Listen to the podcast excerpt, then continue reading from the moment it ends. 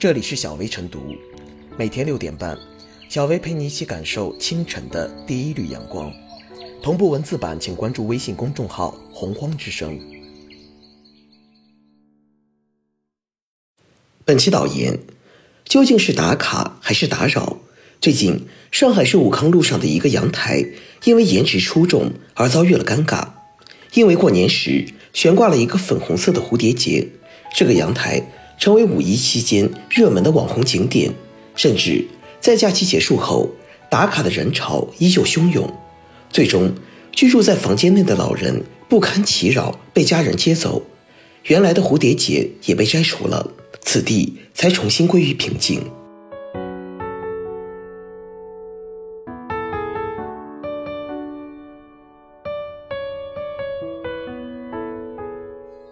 别让打卡变打扰。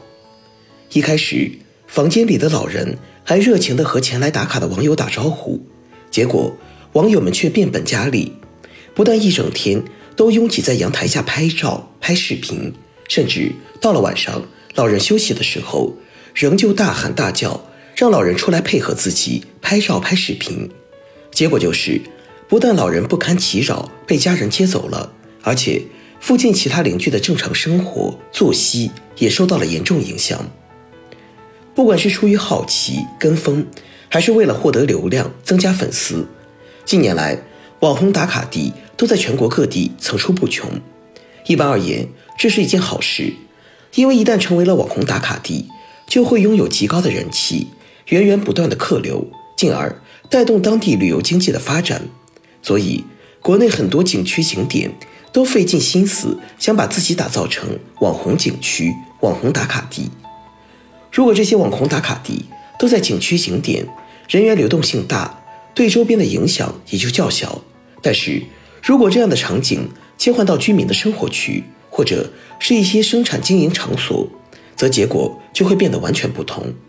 实际上，除了上海武康路这个因为悬挂了蝴蝶结而走红的阳台，江苏苏州一个叫同德里的小巷子，也因为拍摄的一部电视剧一夜走红。随后，每天被慕名前来打卡的游客围了个水泄不通，给当地居民造成了极大困扰。而厦门市湖里区高崎码头的集装箱堆场，因为充满了浓厚的工业风，也成为了网红打卡地。蜂拥而至的网友严重影响了码头的正常工作和运行。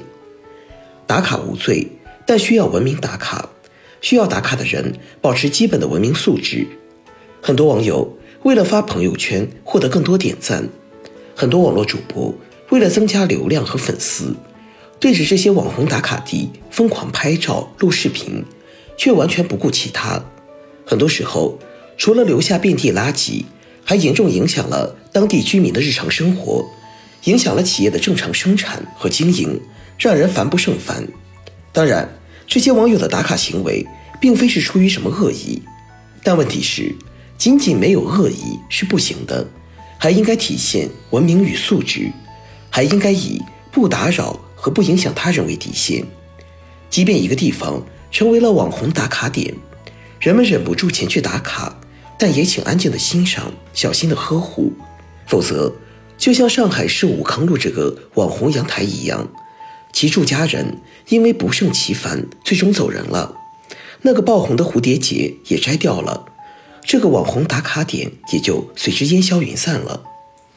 让文明成为网友打卡的标配，让不妨碍、不打扰、不影响他人成为网友打卡的底线，则人们的打卡才能持久。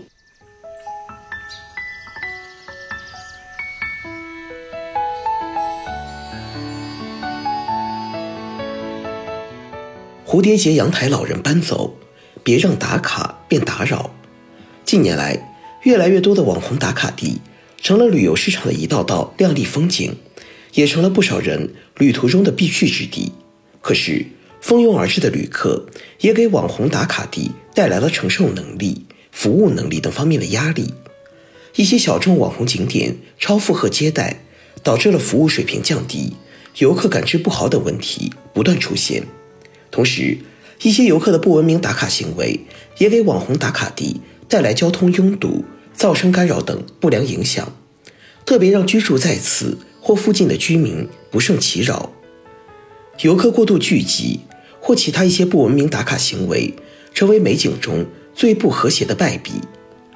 发挥网红打卡地这一流量优势，吸引眼球，提升关注热度，带活旅游消费热情，这本是一件多方得益的好事。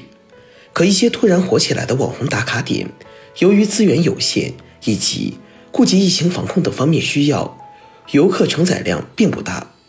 这又要求文旅部门要有的放矢，不断提升网红打卡点的服务能力和水平，满足更多游客到网红打卡地一游。对于游客而言，也应该有个合理安排。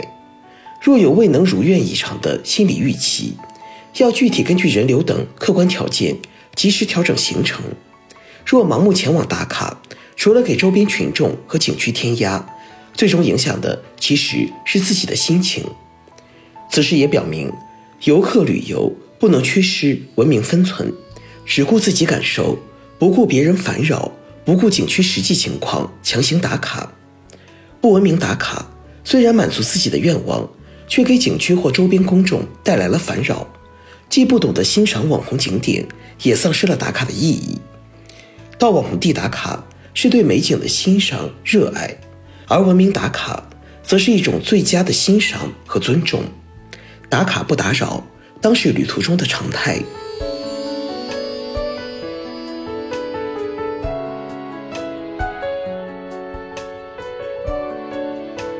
最后是小薇复言，童话般的开头，闹剧般的结尾。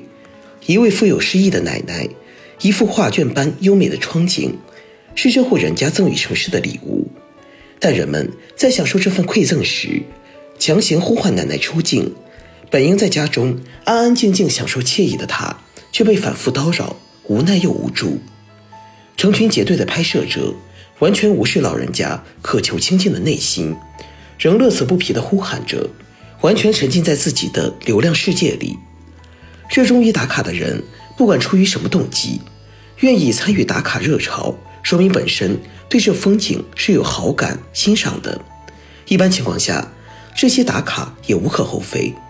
但如果前来打卡的游客给当事人带来的是打扰，甚至痛苦，就不是在打卡，而是在扰民了。保持克制，保持距离。有些风景可远观而不可亵玩，不打扰就是最好的温柔。